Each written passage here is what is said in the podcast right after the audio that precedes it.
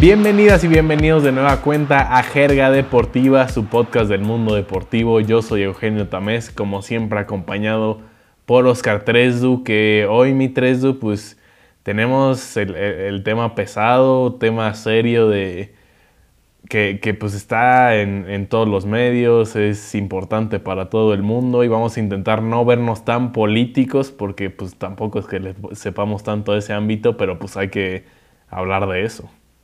Hola, hola Eugene, amigos. Sí, días oscuros eh, en los lados europeos.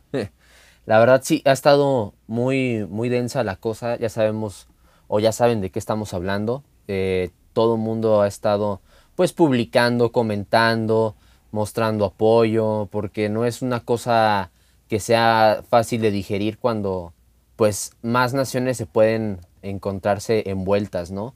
Y pues vamos a hablar un poquito de eso, no tanto de la política, sino más guiándonos en el tema deportivo, porque vaya que hay cosas que lo están envolviendo y que al final de cuentas es un parteaguas para ver tal vez una posible solución de las tantas, ¿no? Pues sí, exacto. Eh, eh, en cuanto a las soluciones se refiere, pues es complicado nosotros proponer una, pero al menos podemos hablar de lo que sucede en el ámbito deportivo, ¿no? Con esta situación entre Rusia y Ucrania. Eh, pero bueno, por lo pronto vámonos primero con las nuevas de la semana. Y arrancamos con el abierto mexicano de tenis porque Rafael Nadal es campeón de nueva cuenta en suelo mexicano y pues el español demostró que está mejor que nunca. Aplastó a todos en Acapulco sin perder un solo set en el torneo. Teníamos nuestras dudas por el tema del desgaste físico en Australia, porque en años pasados venía con temas de lesiones Rafa Nadal, pero la verdad es que no le afectó en lo absoluto. Y con su cuarto título empató a Muster y a Ferrer como el máximo ganador del abierto mexicano. Yo tuve la fortuna de verlo en vivo y sí fue impresionante lo dominante que se mostró en absolutamente todos los partidos, incluso en el más complicado, que era frente al número uno del mundo, Daniel Medvedev. Lo enfrentó en la semifinal y fue un gran partido, eh, puntos muy peleados, pero que al final los puntos importantes los ganó Nadal con esa mentalidad que es el rasgo característico que lo separa del resto de los tenistas. Aún así, gracias a la derrota de Djokovic en cuartos de final en Dubái, Medvedev escaló a la primera posición y logró algo enorme, que es convertirse en el primer jugador en romper ese dominio de Djokovic, Nadal y Federer desde el 2016, cuando Andy Murray logró ser este número uno del mundo. Lamentablemente para el ruso, este ranking tiene fecha de caducidad porque por cuestiones de de diferencia en el calendario entre este año y el anterior, no podrá retener los puntos suficientes y Djokovic regresará al primer puesto en dos semanas ya asegurado. Pero bueno, aún así Medvedev ya está ahí pegadito a Nole y sin duda intentará volver a superarlo en Indian Wells en un par de semanas. Sí, un torneo que de hecho ahí anduviste, ¿no? Ahí anduve. Hijo, de que qué digno. Pero eh, es, es, un análisis bastante interesante. Siempre que decimos que Rafa Nadal viene mal, que viene ya bastante, pues, eh, flojo en lo físico, da la vuelta, ¿no? Decíamos antes que no era un torneo que le pusiera mucho peso o que no debería ponerle mucho peso por ese desgaste físico en Australia y justamente contra Medvedev y que le termina ganando en semifinales. Vuelve a demostrar que pues em, la cuestión mental también es un factor bastante importante en el deporte y que lo está logrando, ¿no? A final de cuentas ya estamos viendo un nuevo número uno, ya estamos viendo esta jerarquía que ha sido rota por tanto Nadal con Federer, con Djokovic y que Medvedev también en el futuro puede empezar a considerarse uno de los tenistas o el tenista más importante pues en esta época, ¿no? Ya van de salida, Federer ya no está jugando prácticamente, ya es muy difícil eh, verlo otra vez en su máximo nivel. Nadal pues de repente saca esos, esos brillos. Y Djokovic, a pesar que es el más estable de todos, tiene ese tema pendiente de lo de la vacuna, ¿no? Que si se define cualquier eh, cosa hacia su próxima vacunación o, o, este método de, de anti-COVID, pueda pues seguir compitiendo por los torneos grandes de, del tenis, como lo son los Grand Slams, ¿no?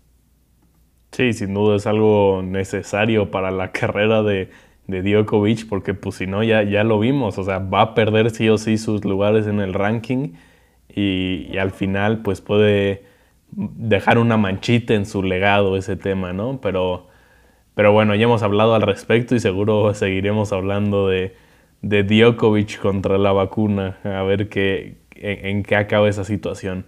Eh, pero vámonos con la siguiente noticia, mi Tresdu. Y hay una gran noticia para el fútbol mexicano. Eh, vaya, hace poco Mikel Arriola empezó a, tener estos, eh, estas declaraciones de que puede volver el ascenso y el descenso. Ya son casi dos años de que se confirmó eh, por parte de Enrique Bonilla que iban a quitar el dichoso torneo de ascenso a pasarlo como expansión, ¿no? Sin descenso y sin ascenso. Está planeado que regrese para el 2023, pero vaya, hay ciertos requerimientos que necesitan los clubes para poder eh, tener este ascenso, ¿no? El 4 de abril es la fecha límite para que todos los equipos de ascenso o de expansión entreguen esta documentación requerida, vaya ya temas de papeleo, y se, se, definían estos seis requerimientos, ¿no? Primero el expediente de afiliación, vaya, o sea, de que todo esté bajo en orden con las normas de la Femex Food para no meterles más. La segunda, los criterios de infraestructura, que es algo que ya hemos este, escuchado antes, ¿no? En el tema del club, el estadio, eh, la cantidad de, de plazas en ese estadio, cuánto, cuánta capacidad puede tener, vestidores, los palcos, los servicios sanitarios, los, eh, los servicios médicos, todo ese tipo de cosas, tanto campos de entrenamiento y hasta una dichosa casa club es lo que se está pidiendo por cada club para poder ascender, ¿no?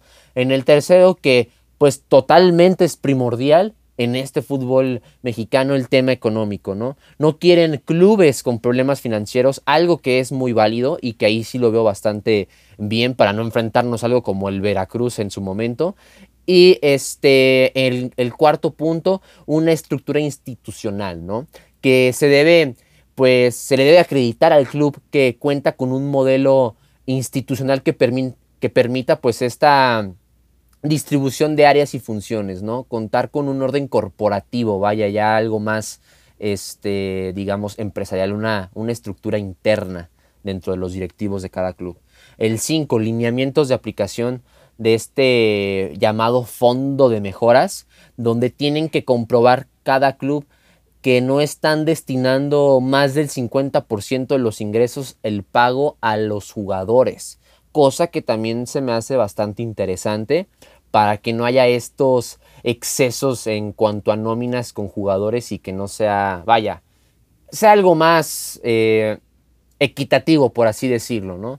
Y los equipos deben tener una solidez, ¿no? Designar un consultor externo que pueda emitir ciertos dictámenes, por así decirlo, respecto a esta información eh, financiera y plan de negocios que tenga cada club.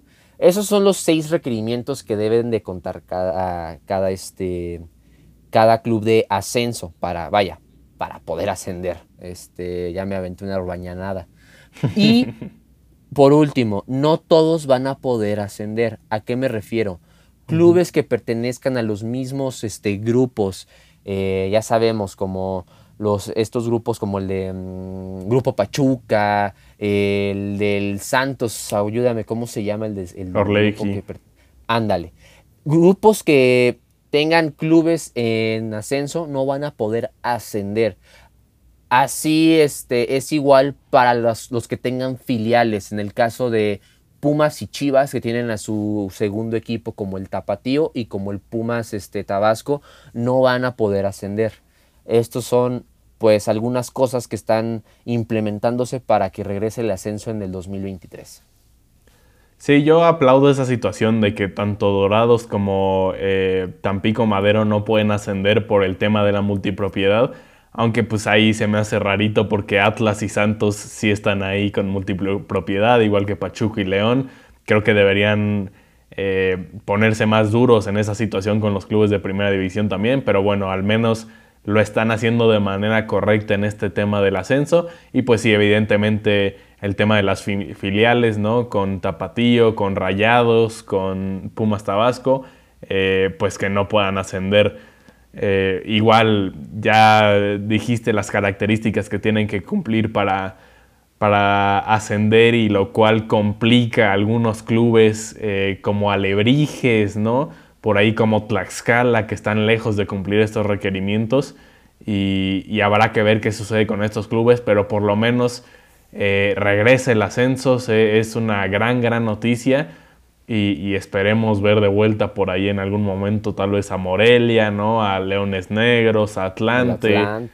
Ajá, se, abren buenas posibilidades y también la posibilidad del descenso y que haya más presión con esos clubes de, que están en la parte baja de la tabla en la Liga MX, ¿no?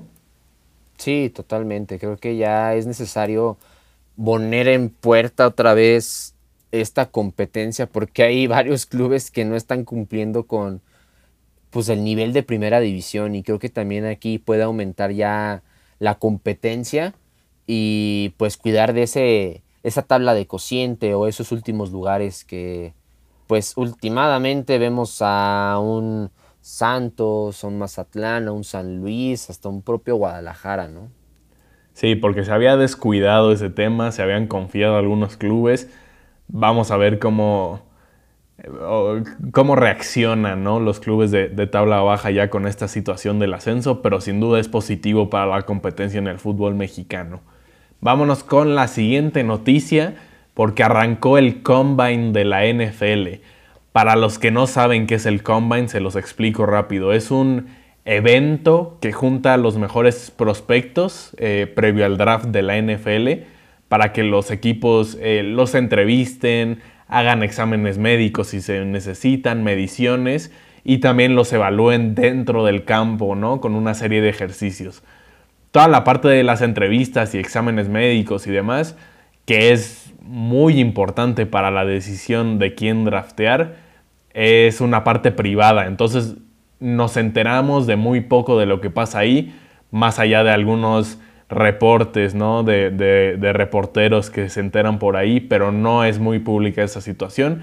Sin embargo, eh, la parte de los ejercicios en cancha sí son televisados por NFL Network y la verdad es muy interesante ver, ¿no? A los prospectos lucirse en la cancha. A partir del lunes empezaron a llegar los prospectos a Indianápolis, que es la sede del Combine desde hace unos años. Pero lo más importante para nosotros, que son los ejercicios en cancha, empiezan hoy mismo cuando sale este episodio, jueves. Entonces arrancan los ejercicios en jueves con los corebacks, los receptores y las alas cerradas. El viernes le tocará a los corredores y linieros ofensivos. El sábado van linieros defensivos y linebackers. Y el domingo cierran los defensivos secundarios y equipos especiales. Entonces, gran oportunidad para que los equipos vean a los diferentes prospectos y que para nosotros como aficionados también conozcamos algunos de ellos. Sí, ya que estamos en vísperas del, del siguiente draft, empezar pues a evaluar quiénes pueden ser eh, acreedores a tal equipo, ¿no? Desde los números o las combinaciones que se van a dar en cuanto a los picks. Y de ahí pues empezar a relacionar, ¿no? Qué equipo necesita en, por posición, ¿no? Pero bueno, vamos con la última noticia y es que pues ya se, se hizo a conocer pues el despido de Marcelo Bielsa con el Leeds United. Eh, acabó pues esta etapa en la Premier antes de tiempo, después de que el club inglés decidiera pues prescindir este, su contrato después de haber perdido 0 a 4 contra el Tottenham, ¿no? Suma su cuarta derrota consecutiva y pues lleva o llevaba 17 goles encajados. pero ya hay un sustituto, Jesse Marsh, que se encontraba sin equipo desde que salió del Leipzig, así que pues tratará de continuar esta, eh, o más bien de romper esta mala racha para el Leeds United y que también Jesse Marsh no lo, pues no fue uno, un, fracaso en, el Leipzig. Vamos a ver qué tan pronto lo puede eh, eh, levantar porque pues la zona de descenso está bastante cerca para este equipo inglés. Sí, ha tenido eh, una carrera bastante interesante de entrenador este estadounidense Jesse Marsh, que todavía es bastante joven, 48 años, que empezó a dirigir en el Montreal Impact, eh, dirigió en el colegial de, Estados Unidos, la Universidad de Princeton, y de ahí saltó al, Red Bull de Nueva York y bueno, aprovechando ese, eh, esa hermandad de clubes de Nueva York, saltó a Salzburgo y de Salzburgo saltó a Leipzig. Y la verdad es que ha mostrado cosas buenas. No, como dices, no, no es que fuera terrible su paso por el Leipzig, tal vez no llegó a las expectativas que se tienen de ese club que quiere pelear con los mejores de Alemania, pero sigue siendo un buen técnico y bueno, se le presenta una oportunidad eh, increíble en, la Premier League, en la mejor liga del mundo, y veremos de qué está hecho porque ahí sí que hay mucha competencia. Pero bueno, eso fueron las noticias de la semana. Vámonos con la siguiente sección eh, les traemos la sección de lo bueno, lo malo y lo peor de este tema que ya les mencionamos, el veto a los deportistas rusos de competencias internacionales. Y bueno, seguramente ya conocerán un, conocerán un poco de, este tema, ¿no? No me voy a meter demasiado en lo político, pero sabemos que hay una invasión actualmente del gobierno ruso, de la milicia rusa a Ucrania, que también por ahí están entrometidos los intereses del gobierno de Estados Unidos y demás. Eh, pero bueno, eh, sin meterme tanto en ese tema político, lo que nos interesa a nosotros es el tema de, de lo deportivo, ¿no? De, de este veto a los deportistas entre lo más destacado está lo que hizo la FIFA, ¿no? Quien ya prohibió la participación de clubes rusos y de la selección nacional en competencias internacionales, incluyendo las clasificatorias al Mundial de Qatar. De igual manera se vieron obligados a cambiar de sede la final de la Champions, que iba a ser en San Petersburgo y ahora será en París. Y otro de los casos sonados más contundentes es el de Roman Abramovich, dueño multimillonario del Chelsea, a quien ya se le ha prohibido la entrada de vuelta a Inglaterra por su relación con Vladimir Putin, por lo que el oligarca ruso ya anunció que tendrá que alejarse del club inglés y que va a ponerlo en venta. Entonces una noticia dura eh, en consecuencia de este tema de la guerra. Luego la FIA también anunció que ya está analizando la situación con el Gran Premio de Rusia que se realizaría en septiembre. Aún no hay decisión definitiva, pero esto podría afectar directamente a Nikita Mazepin ¿no? y al equipo Haas, de quien sabemos su principal inversionista es el millonario ruso y papá de Nikita Mazepin, Dmitry Mazepin. Entonces habrá que esperar para conocer el futuro del piloto y del equipo, pero sin duda hay, hay, hay ahí un tema eh, que tendrá que decidir la FIA. Un caso similar pasa con la Federación Internacional de Tenis también, quien anunció la suspensión de Rusia y Bielorrusia en sus torneos internacionales como la Copa Davis, por ejemplo. Sin embargo, los tenistas de dichas nacionalidades, destacando el tema del nuevo número uno del mundo, Daniel Medvedev, pero también de Rublev, de Azarenka, ellos sí podrán seguir participando en torneos oficiales, pero sin ningún tipo de afiliación a sus países. Entonces, eh, pues sí, eh, decisiones duras en el tema deportivo y por eso queremos analizar la parte buena de este veto a los rusos, la parte mala y la parte peor. ¿Te arrancas con, lo bueno, entre comillas, de esta situación, mi Tresu? Pues la parte buena, como dices, eh, entre comillas, Pues este, cómo le han metido presión a Vladimir Putin por todos los medios posibles para que se termine pues esta, esta invasión o esta guerra, ¿no?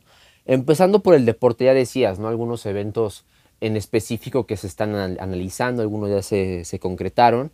En el tema de la Fórmula 1, pues eh, tengo entendido que tanto los pilotos ya aprobaron que se cancele, que no se va a correr, y Portimao es el que se está alzando la mano para tener este, ese espacio. Aquí lo interesante también analizar es este, estas declaraciones de Bernie Ecclestone, que antes era el dirigente de la Fórmula 1, que pues no ve mal que haya Fórmula 1 en Rusia, porque la guerra no es, ahí, cosa que pues pues sí es un comentario bastante desatinado porque pues el invasor es Rusia, ¿no? Pero hay que reconocer que también Eccleston es un poco cercano al mandatario ruso. Ahora, ya dijiste, la FIFA y la UEFA descalifican a todo equipo ruso de sus competiciones y clubes del mismo origen, cosa que veo totalmente viable, pero no justo. Obviamente los clubes no tienen nada que ver con esto, los deportistas no tienen nada que ver con esto, pero es una manera de meter presión al gobierno eh, de Rusia para que pues vaya, también en, en, cuanto al deporte hay ingresos hacia el país, ¿no? Hay cosas, eh, convenios, patrocinadores que le están dando o alimentando y dando a conocer ciertas empresas, este, pues vaya, un flujo de dinero es lo que genera un evento deportivo en, un país, ¿no? Entonces, que hagan este tipo de cosas, pues obviamente le estás cortando este, esta, este ingreso. Por ejemplo, uno de los casos más significativos es el consorcio de gas Gazprom. Para muchos ya saben de quién hablo.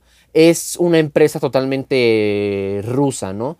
Con, pues, con presencia con el Schalke 04 era su principal patrocinador, ya rescindió el contrato que tenían hasta el 2025 y que pues significaba un ingreso de 9 millones de euros anuales. Eh, también Gazprom tenía este patrocinio o era patrocinador de la UEFA, ya lo retiraron la, Federación Europea de Fútbol y pues vaya, o sea, es una empresa que invierte 90 millones al año en deportes y que pues se puede ver muy muy dañada esta influencia, ¿no? En dos semanas, pues estas acciones se han desplomado y al decir las cantidades que, que invierte en patrocinios, obviamente es una empresa de las más fuertes en, Rusia y esto pues le va a afectar totalmente a, la empresa y que va a buscar empezar a, a tener este, pues a frenar esta invasión, ¿no? Que vaya, o sea, no solamente es una cuestión de intereses o una cuestión eh, empresarial o de negocios, sino es una cuestión social. Ya, lo, ya sabemos de qué trata una guerra. La Euroliga también ha roto relaciones comerciales con el BTV Bank, eh, que es, pues, es ruso. Eh, el Gran Premio de Rusia, que es celebrado en Sochi, hasta donde yo tengo entendido ya se canceló y no lo van a disputar ahí. Eh, Manchester United tenía un convenio con una aerolínea Aeroflot, que es rusa. Ya cortaron ese, ese patrocinio y que de hecho ya también voló la semana pasada a Madrid en otra aerolínea. Y el caso Haas, que es lo que más está este, escuchando en el tema de la Fórmula 1 aparte del GP de Rusia. Es un caso muy relevante para este equipo, ya que su eh, máximo patrocinador, pues era ruso. Y durante el último día de las pruebas en, en el, el equipo ya salió con un coche totalmente en blanco. Ya lo veíamos con colores de la bandera rusa. Y pues no había ya ningún rastro de esto, ¿no? También hay notas y este, reportes que indican que los pilotos están de acuerdo que Mazepin sigue en, el, en, en la parrilla pero que no quieren correr en, Sochi. Y lo más sonado en el aspecto futbolístico. Abramovich, este propietario, eh, ya puso en venta al Chelsea. Eh, vaya, eh, está cediendo esta administración que pues los responsables de esta fundación están buscando un nuevo comprador y pues está planteando que se venda tanto este equipo para que ya deje de recibir dinero ruso, ¿no? Es un tema bastante fuerte, sobre todo por el, el tamaño del, equipo que es el Chelsea, ¿no? Y el descontento de su propia población. Ya, pues, desde que comenzó esta invasión eh, a Ucrania, la policía rusa ha detenido, pues, más de 5.900 manifestantes este, pacíficos en 67 ciudades rusas lo cual pues está indicando que hay un movimiento totalmente social para ya frenar este, pues vaya, este, este terror, ¿no? Y que como decías, hay otros intereses de por medio que también este, implican algo ahí a los Estados Unidos y que aquí puede pues ya verse afectado por algo mucho más grande. No nos vamos a adelantar, pero pues también la política pues lleva algo este empresarial, algo corporativo y esto pues traduce a lo, a lo, deportivo. Vaya, es, es una cadena que pues están buscando todas de todas para detener esta invasión. Sí, pues ya lo explicaste bien, Tresdu. Lo, lo que vemos de, de, bueno en esta situación de, de, vetar deportistas, pues es esta presión que se le mete a, a Putin eh, porque justo, no, no es nada más eh, un veto a los deportistas, no es un veto a los patrocinios, es un veto a los eventos, que todo eso pues significa una gran entrada económica hacia el Estado ruso. Y pues al final, pues esto es una guerra, ¿no? Y, los que más lo están sufriendo son gente inocente en Ucrania y, y, es una medida drástica tal vez el segregar de esta manera a todas las empresas, a toda la gente rusa, porque no solo es en el ámbito deportivo, ¿no? Es en lo económico y demás, pero pues se puede entender como una medida utilitaria en el sentido de que se hace un menor daño para evitar el daño mayor que es la muerte de mucha gente inocente, ¿no? Entonces e, esa es la parte buena que, tomamos de esta decisión. Lo malo, eh, hablando en específico del veto a los deportistas, pues los más afectados son los propios deportistas profesionales a los que se les impide cumplir su sueño, ¿no?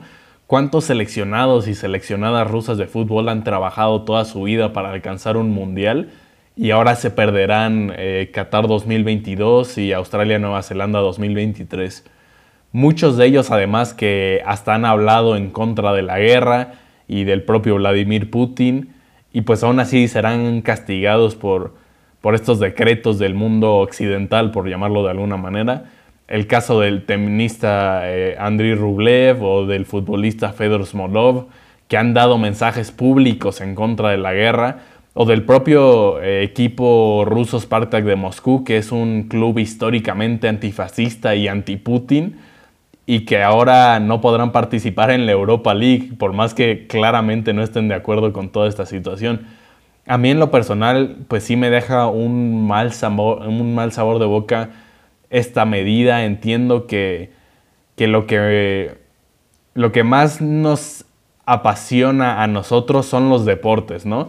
Y por eso tal vez nos ponemos más en los zapatos de, de, estos deportistas que están perdiendo un sueño por culpa de una guerra que no tiene nada que ver con ellos, una guerra que es culpa de, de los poderosos, tanto de un lado como del otro, ya lo mencionamos, no es solo Rusia el culpable de esto, también son los intereses de los poderes occidentales, principalmente Estados Unidos, que poco a poco también estaban acercando bases militares a, Ucrania y querían presionar ahí para que se uniera a la OTAN. O, o sea, viene de los poderosos de más de un país esta situación. Entonces, pues al menos en lo personal, me siento mal por los deportistas que están en contra de esta guerra, ¿no? No es el mismo caso con Roman Abramovich, por ejemplo, el dueño del Chelsea, de quien se sabe tiene una buena relación con Putin y que se ha beneficiado económicamente de lo que hace Putin.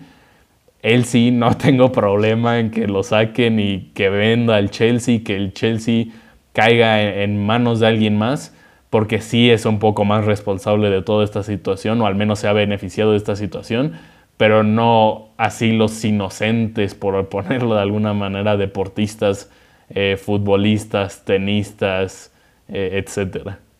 Claro, totalmente es pues un tema no, no tan fácil de, hablarlo, ¿no? O sea, en el tema deportivo, que es lo que estamos diciendo, que hay que remarcarlo mucho, este, pues sí esta injusticia de lo que está pasando, ¿no? A final de cuentas, por decisiones gubernamentales, pues que no dependa de ti pasar a un mundial, que no dependa de ti poder este, pasar a una justa deportiva. Entonces aquí sí hay demasiado, pues mucho, mucho descontento, mucha injusticia, ¿no? Pero hay algo mucho peor que aquí ya separándonos un poquito más de, de lo deportivo, pues es esta situación que, como lo quieran ver, donde mm, le quieran dar la vuelta, pues el caso de, de, estos inocentes que han muerto hasta el momento, ¿no? Que han registrado pues más de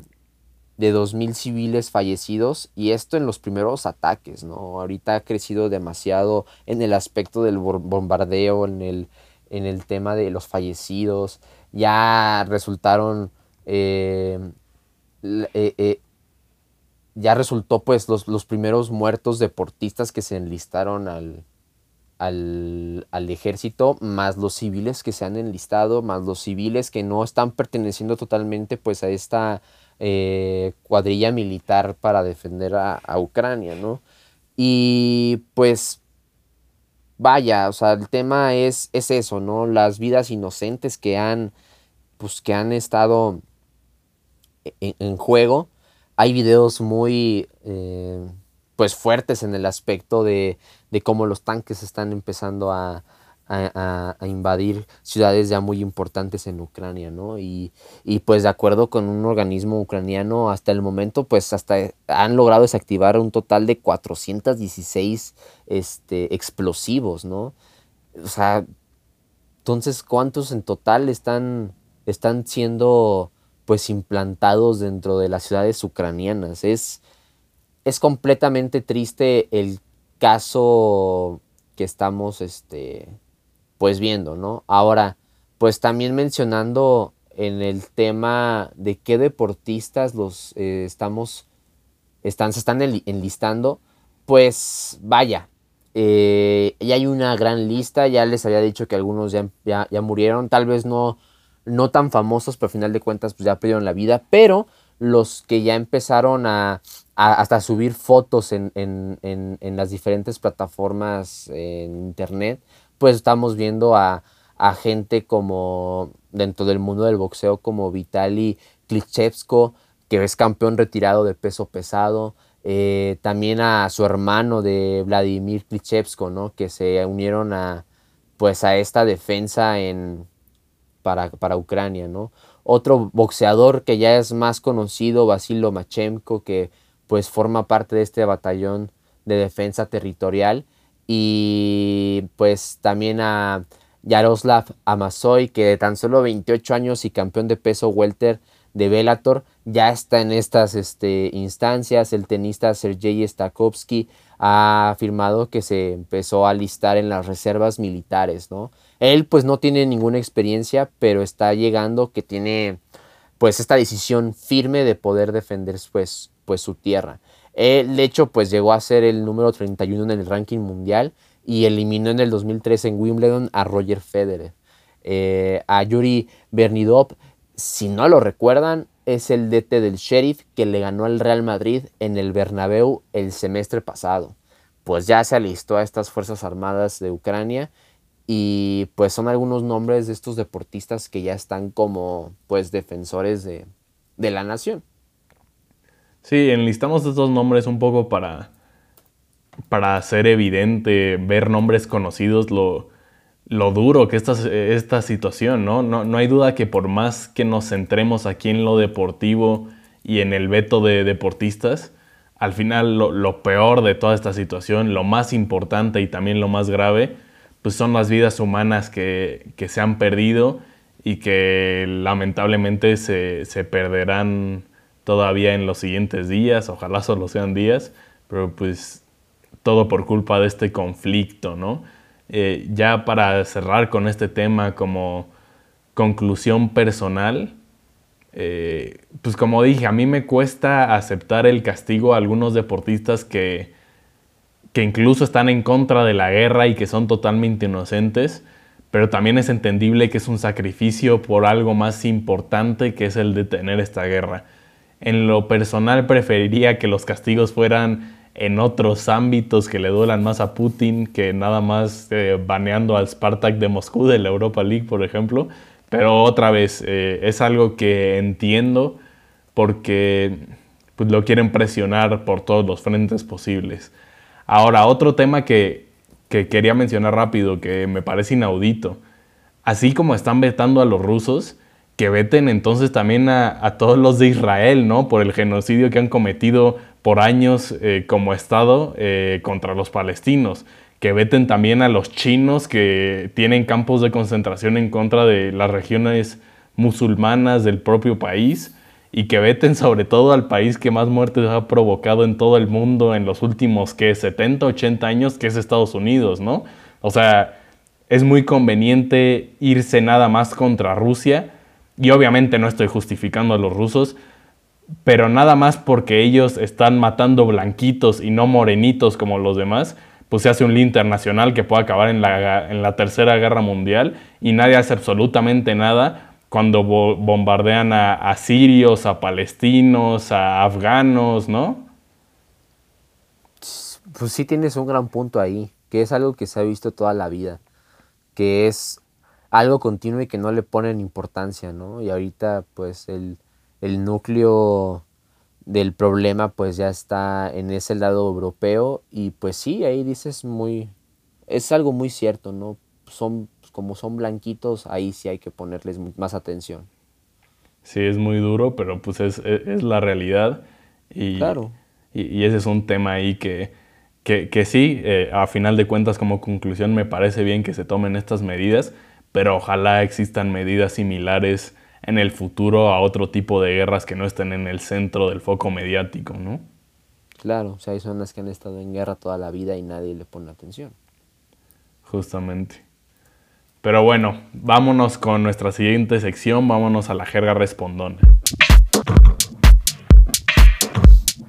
Tres, ya metiéndonos más a lo nuestro, te arrancas con la primera pregunta. Sí, de Montserrat Díaz. ¿Qué opinan de que Chivas Femenil fichó a una seleccionada guatemalteca con nacionalidad mexicana? Pues no veo ninguna polémica. Si la tradición de Chivas es tener puros mexicanos, tanto en femenil como varonil, pues ella totalmente legalmente es mexicana. Tiene también esta nacionalidad, puede tener este, actividad con este equipo. Algo que ya he dicho antes deberían de empezar a implementarlo con los hombres, ¿no? O sea, si tienes al menos una naturalización o esta doble nacionalidad, ¿por qué no empezar a intentarlo? Ampliar un poco las opciones de jugadores, eh, buscar otros, eh, otras opciones para poder tanto desarrollar o, para poder fichar y no solamente encajarte con el 100% mexicano, ¿no? Que haya nacido aquí. No, creo que eh, no tiene nada de malo que esta nueva jugadora llegara a, las Chivas, sabiendo que es seleccionada de Guatemala, pero pues si tiene una, una nacionalidad mexicana, pues no veo ningún problema, así de simple y no me extiendo más. Sí, de acuerdo, para mí tampoco hay polémica. Leslie Ramírez por ley es mexicana y no necesitaríamos más que eso para considerarlo mexicana, ¿no? Entonces me parece buen trabajo en este fichaje de Nelly Simón y, pues ojalá también sea ejemplo para el equipo varonil, ¿no? Ya, ya lo mencionaste. Pero bueno, vámonos con la siguiente pregunta. Son un par de preguntas de Imanol Delgado. Le tendieron la cama a Caixinha y Felipe Delgado pregunta, ¿manchó su legado Javier Aguirre dirigiendo a Monterrey?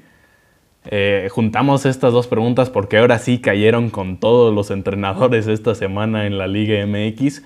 Caixinha fuera de Santos, el Vasco Aguirre fuera de Monterrey, Solari fuera del América y Beñat San José fuera del Mazatlán.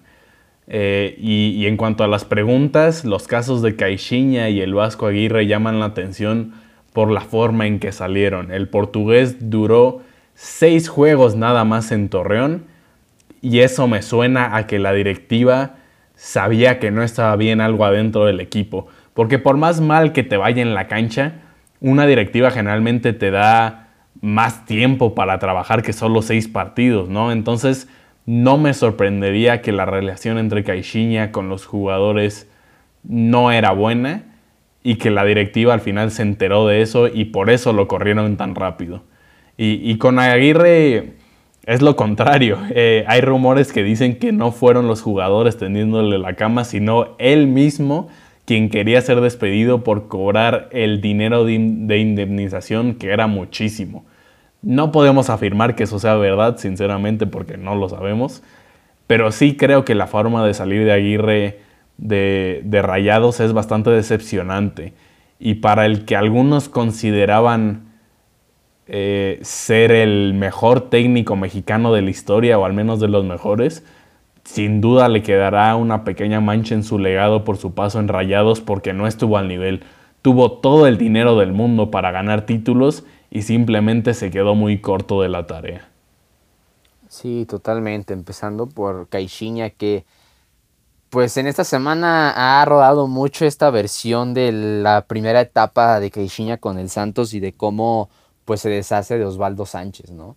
Entonces, esta polémica eh, pues empezó a, a, dar vuelta pues en estas, justamente en esta jornada donde pues ya termina siendo despedido y que pues afirma un poco lo que dices, ¿no? Que no, no encajaba mucho con, con la institución y que pues no, no funcionó.